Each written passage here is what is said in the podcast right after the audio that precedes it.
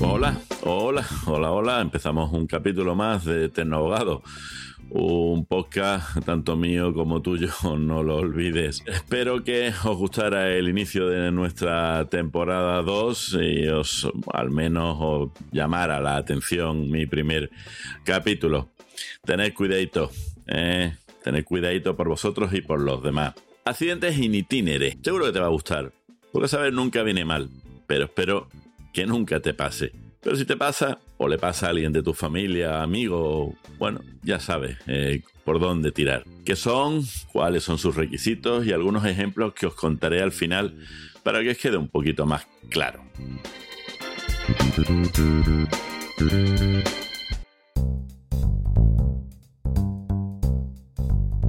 Antes de continuar, este pensamiento que siempre me gusta daros que pensar. Cuéntamelo y me olvidaré. Enséñamelo y lo recordaré. Involúcrame y lo aprenderé. De nuestro amigo Benjamin Franklin. Bueno, no sé si era amigo mío o amigo vuestro. Al fin y al cabo, tipo listo. Leyendo una nota de prensa de la Dirección General de Tráfico, ADGT, me ha dado por grabar este podcast.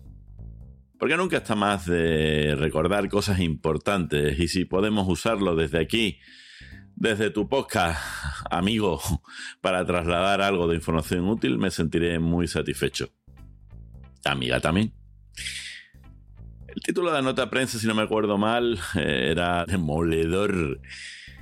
Más de 800 personas este año 2021 quiero recordar que leí mil personas, 1035 personas, pero en este caso 800 personas fallecen al año en accidentes de tráfico y que este ocurre en horario laboral. Horario laboral. Esto va a ser lo que nos va a definir de qué estamos hablando. Pero más allá de la fría y abstracta cifra, que para casi 835 familias fueron muy reales y para otras los casi 6.000 heridos supuso un cambio radical en sus vidas, lo que nos tenemos que referir, esto, en particular, hace alusión a un particular tipo de accidente de tráfico, que es lo que nosotros, los abogados, venimos a denominar el accidente in itinere. ¡Ostras! Están los abogados con estas palabrejas que no hay quien las entienda, este latinajo en qué consiste. Pues vamos a ver, en realidad es una definición de la jurisprudencia. ¿Y esto qué es? Pues muy sencillo, o no. Luego veremos que previsto, previsto, no está previsto legalmente. O sea, no hay un artículo que diga el accidente in itinere es esto. No, eso no es así. Como no lo es en la mayoría de las veces cuando hablamos, por eso es tan complicado nuestro trabajo, complicado el trabajo de los jueces. No hay un artículo. Si hubiera un artículo que definiera cada uno de los conceptos mm, con el resultado y la consecuencia, quizás sería más fácil, pero entonces quizás nos moveríamos nada más que como autómatas y todo sería robótico y al final es imposible preverlo todo. La jurisprudencia, ¿qué es lo que dice? Pues básicamente han sido los jueces y tribunales quienes han ido dándole contenido a este concepto, este término. O sea, ¿qué es el accidente in itinere? Es decir, que dentro de unos requisitos objetivos, nos encontramos con una gran dosis de esa subjetividad de los jueces al dictar sentencia, porque en realidad no hay nada realmente definido como tal. Dicho sea, obviamente sin minusvalorar su complicado y diario trabajo de resolver estos hechos que tienen los jueces y juezas de nuestro, nuestro mapa judicial español.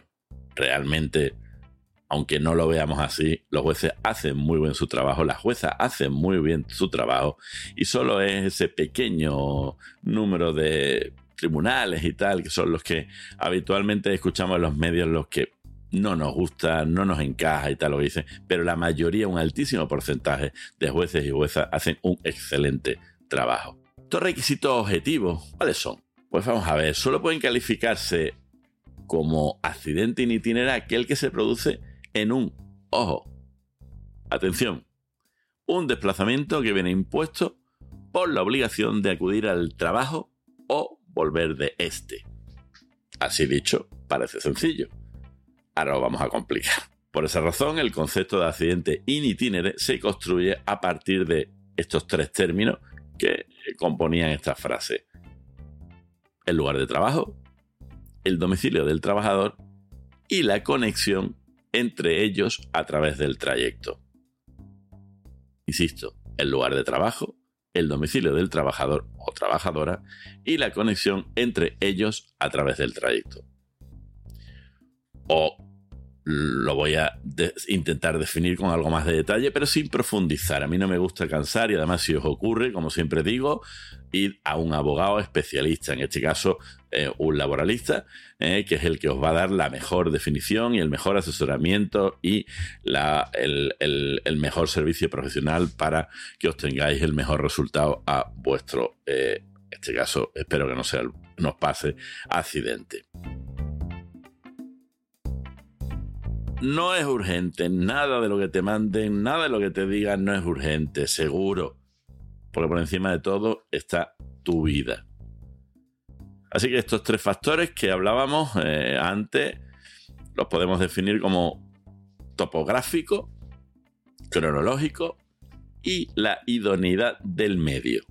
Topográfico, cronológico y la idoneidad del medio.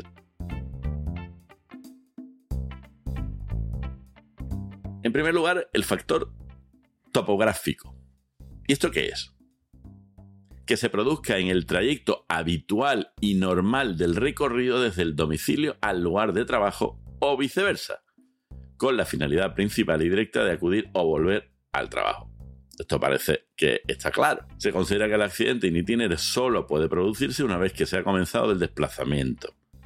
Así, se considerará accidente laboral la caída al bajar las escaleras del edificio donde se habita, una vez traspasados los límites del domicilio, entendiendo por tal el lugar de residencia y no el, edificio donde se ubica, puesto que el trayecto no comienza en el portal del inmueble, sino en la puerta de la vivienda. Te das cuenta lo que os decía antes de los matices, ¿eh? los matices. Las desviaciones o paradas no rompen el nexo causal, es decir, no rompen la relación de consideración del accidente in itinere si son breves, siempre y cuando no incrementen innecesariamente el riesgo y obedezcan a motivos relacionados con el trabajo, con la convivencia normal o racionalmente admisible. Hay cuenta que ya estamos hablando de lo que he dicho ya en más de una ocasión en este podcast del concepto jurídico indeterminado qué es motivos relacionados con el trabajo, qué es la convivencia normal o qué son racionalmente admisibles. Ahí es donde entra la interpretación. Aunque hay obviedades que evidentemente no debemos de ponerlas en duda. Pero fuera de estas obviedades, todo es interpretable. En segundo lugar, después del factor topográfico, influye el factor cronológico ya vamos, eh, vamos, sabemos por dónde va esto, ¿no?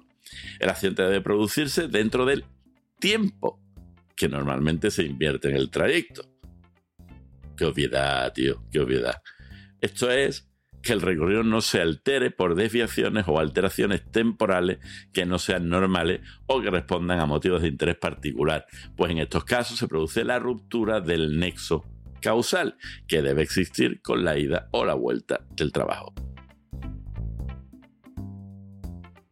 En el caso de que quien acudía a realizar una gestión de tipo tributario, como en el de quien lo hacía una consulta médica, estábamos ante una diligencia de carácter privado, sin relación alguna con el trabajo, y por ello no se puede calificar de accidente laboral en itinere.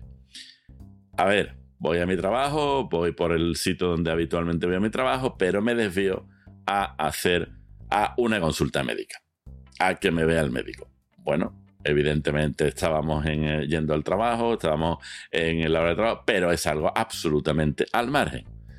Bueno, lo podríamos pelear, pero en principio no se dan los dos elementos y no se da el factor cronológico. Y por último, pues del topográfico, ubicación, el cronológico, el tiempo, tenemos el tercero, el factor de idoneidad del medio.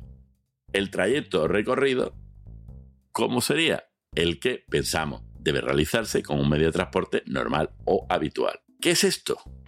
Pues evidentemente que el transporte apropiado es el que habitualmente utilice el trabajador o trabajadora y es el que usualmente, el que siempre, el que el trabajador eh, no use habitualmente. Y no actúe en este caso con una imprudencia grave o temeraria o la empresa lo haya prohibido expresamente. Si habitualmente vamos en autobús, vamos en autobús. Si ese día hemos ido en moto y además eh, no se había expresamente, habría que ya entramos en sí, no, puede ser, por qué, en fin, concepto jurídico indeterminado. Pelearlo, no pelearlo. Obviamente no es lo mismo un accidente de trabajo que un accidente laboral, que eh, una enfermedad común. Tiene su influencia, tiene su diferencia eh, ya sea en la pensión, ya, sea la prestación que se consiga, eh, no es lo mismo. Y como no es lo mismo, ya tendremos un podcast hablando para eso. Si queréis eh, que especifique más, me lo decís en consultas arroba y hablaré de las consecuencias de un tipo de accidente u otro.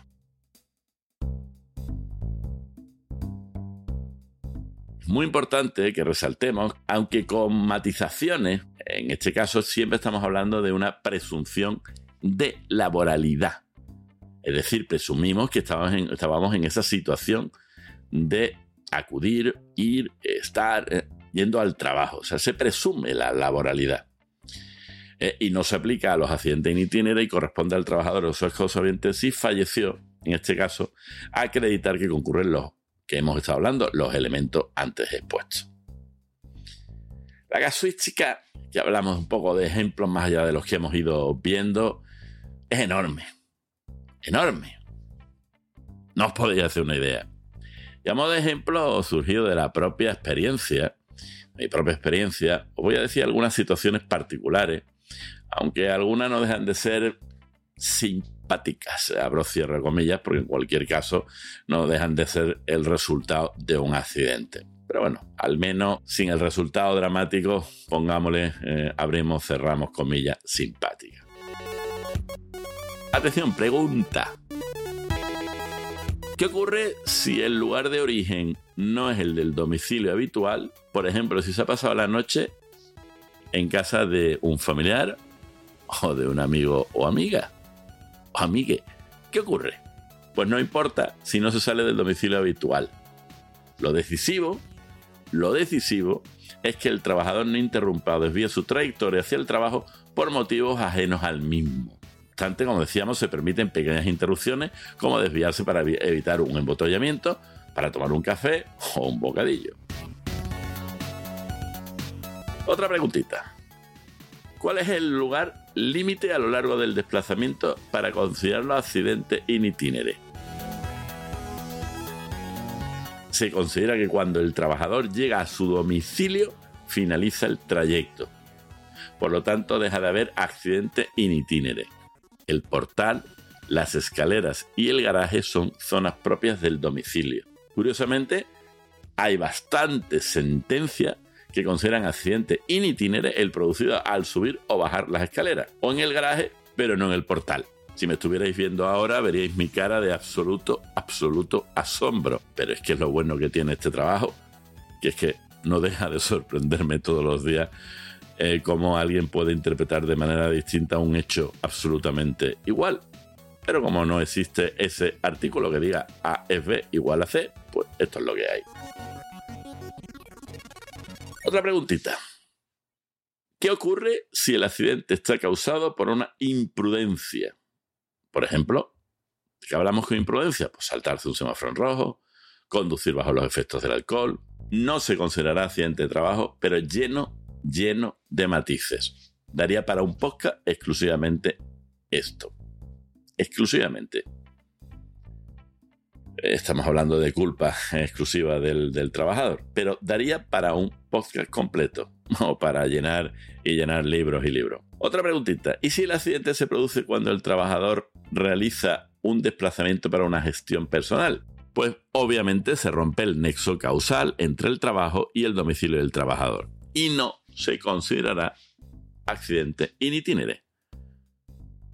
Pero sí se consideraría si el desplazamiento se debe a un encargo del jefe o de la jefa, ya que este tendría la consideración de otro latinajo más propio de una película.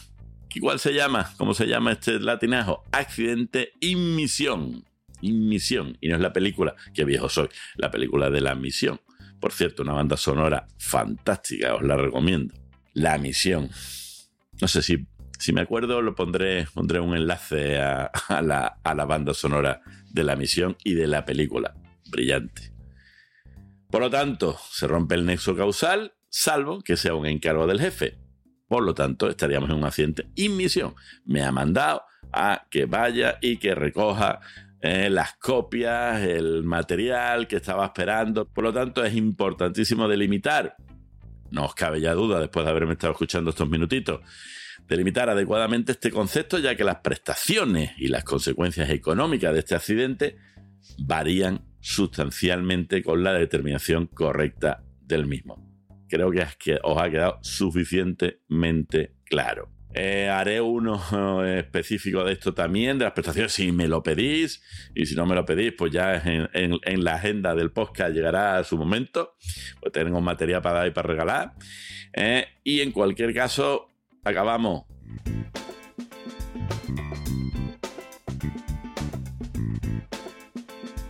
Si me quieres ayudar suscribiéndote y siguiéndome en las distintas plataformas, en iTunes, Evo, Spotify, donde me escuchas. Y si quieres que hable de algo que te guste en particular, escríbeme diciéndome dónde me has escuchado a consultas arroba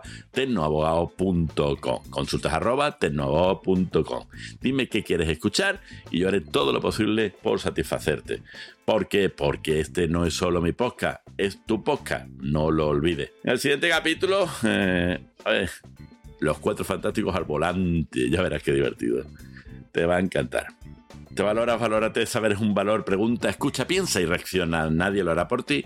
Y al final de todo, sé feliz. Ríete de todo. Ríete de mí, pero sé feliz. Hasta que quieras aquí seguir, dame tu opinión, pregunta, participa. Este podcast también es tuyo. Saludotes.